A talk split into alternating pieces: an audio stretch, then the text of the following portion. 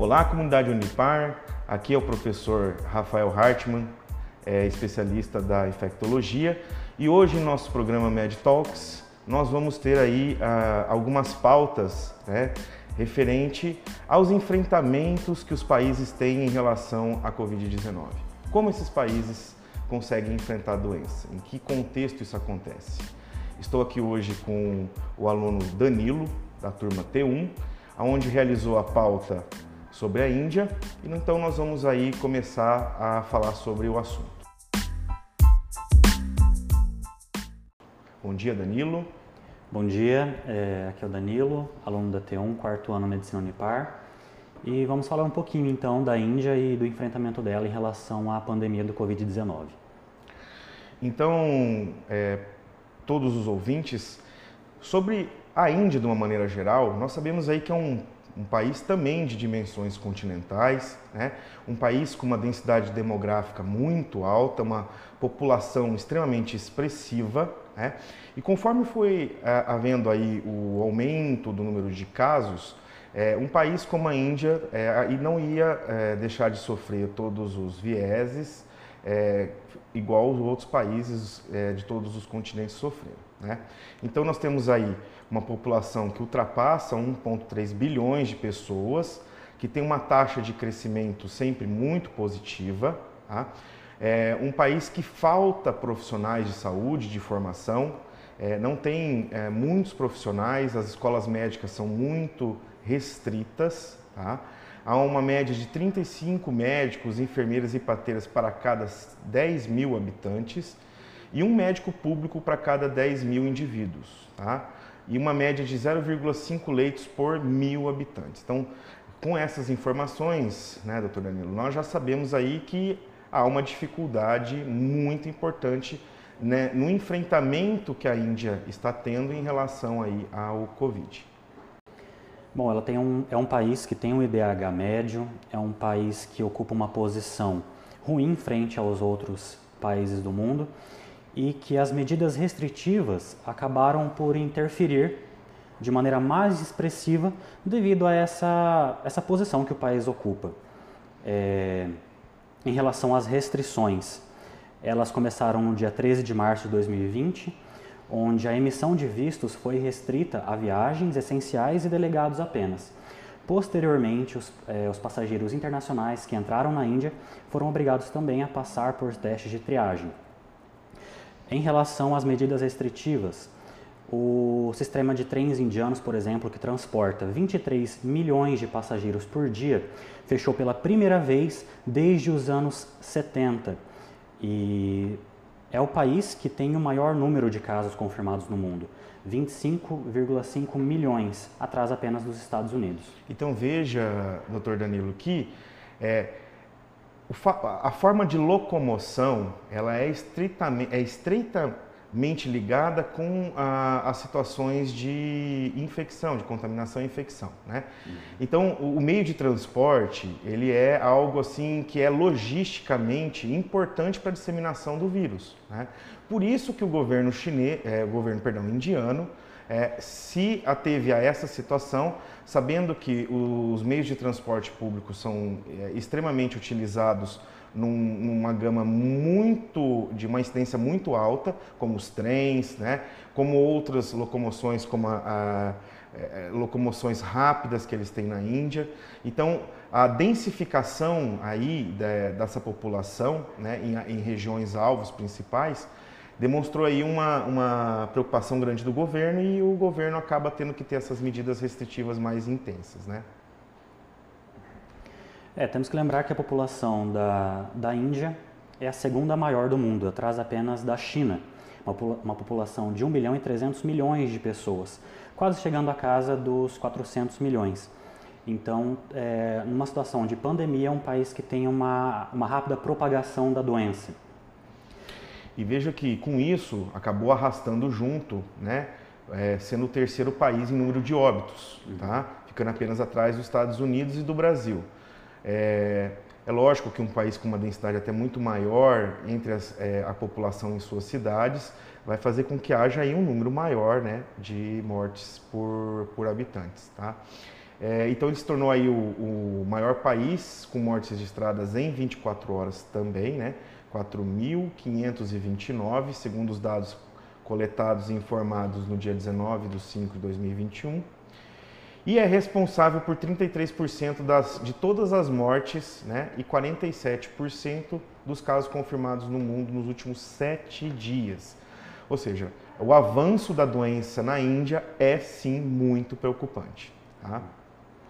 Bom, é, em relação a uma linha do tempo, o primeiro caso foi detectado no dia 30 de janeiro de 2020, sendo que as restrições, como nós comentamos, começaram no dia 13 de março do mesmo ano. E no dia 14, a Índia relatou as primeiras duas mortes relacionadas ao Covid-19, que eram pacientes acima de 65 anos e com comorbidades.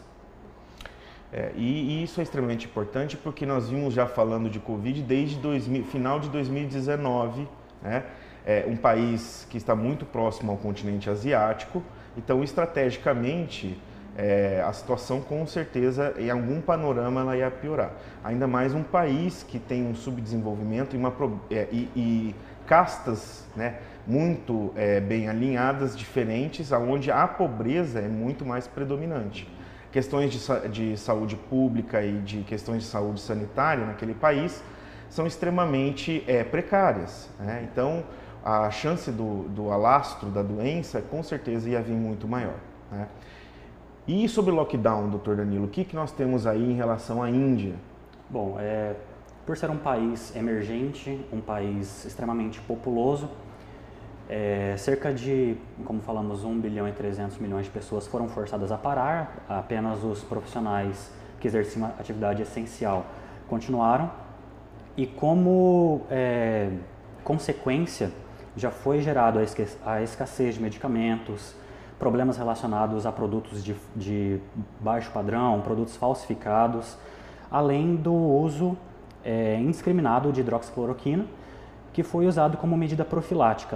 É, lembrando que 70% de toda a hidroxicloroquina mundial é produzida é, pela Índia. Então, a, a Índia é extremamente importante é, a nível mundial para o fornecimento de diversas medicações, assim como foi para a hidroxicloroquina, uma medicação que foi inicialmente aventada para o uso né, da, do, da, do Covid, que acabou, no segundo momento, não sendo mais é, utilizada porque os estudos demonstraram é, que não havia nenhum tipo de eficácia constatada, né? É, mas a China também, assim como a Índia, tá? são os dois maiores produtores de antibióticos a nível mundial, principalmente das matérias-primas de antibiótico. Né? A Índia chega a ser é, um país que produz muito mais até do que a China tá? e exporta muito mais do que a China é, esses insumos é, de nível hospitalar. Tá? Então, a gente tem aí um país pobre, na sua natureza cultural, com dificuldades sanitárias, produtor de diversos insumos para vários países, mas que hoje enfrenta um viés muito importante da doença. Tá? É, e esse viés, é, doutor Danilo, ele está relacionado principalmente com algumas questões culturais. Então eu gostaria que o, que o doutor comentasse um pouco assim, como é que foi, é, como é culturalmente que a Índia entende aí a natureza é, do enfrentamento do Covid aí. Bom, inicialmente o governo indiano aconselhou medidas de cuidados e orientações para aumentar a imunidade, né, para lutar contra o Covid-19. Medidas essas como beber água morna ao longo do dia, a prática regular de meditação por pelo menos 30 minutos, a ingestão de especiarias como cúrcuma, cominho, coentro, alho, chá de ervas, canela, pimenta preta e aplicação de óleo de coco nas narinas as manhã, durante a, manhã né, e também a, a, no período da noite. Bom, então a gente pode ver que eles tentaram lançar mão daquilo que culturalmente eles entendem da doença, né? aquilo que ancestralmente existe da medicina oriental. Né? Então a gente vê que essas medidas elas não podem ser é, banalizadas. Né? Porque isso culturalmente está arraigado dentro da cultura indiana. Uhum. Só que, infelizmente, nem todas elas vão surgir os, os devidos efeitos a, a, nível de controle da doença, né?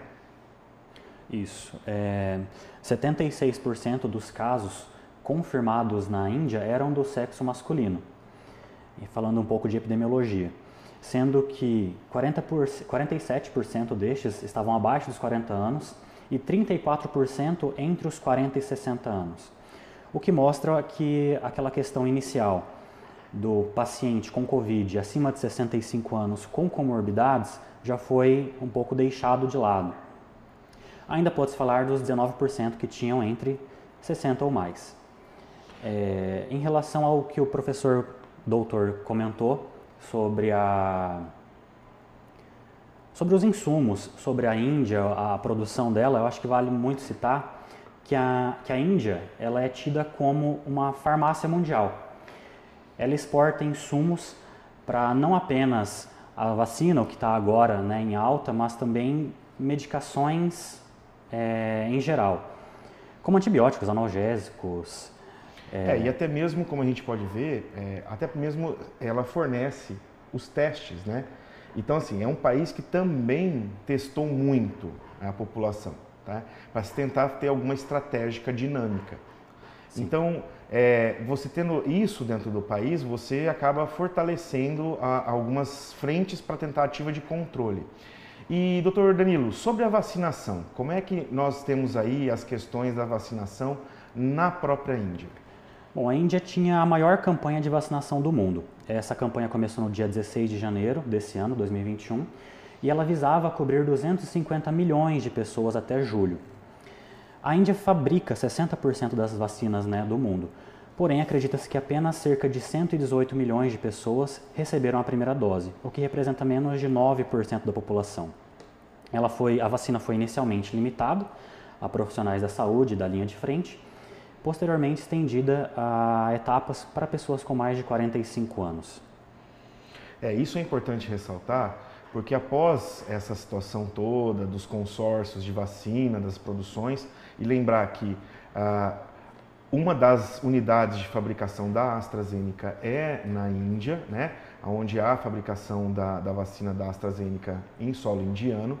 E nós temos aí é, agora, doutor Danilo, uma, uma segun, um segundo problema. Né? Após essa não eficaz tentativa de vacinação da população mundial da, da Índia, né?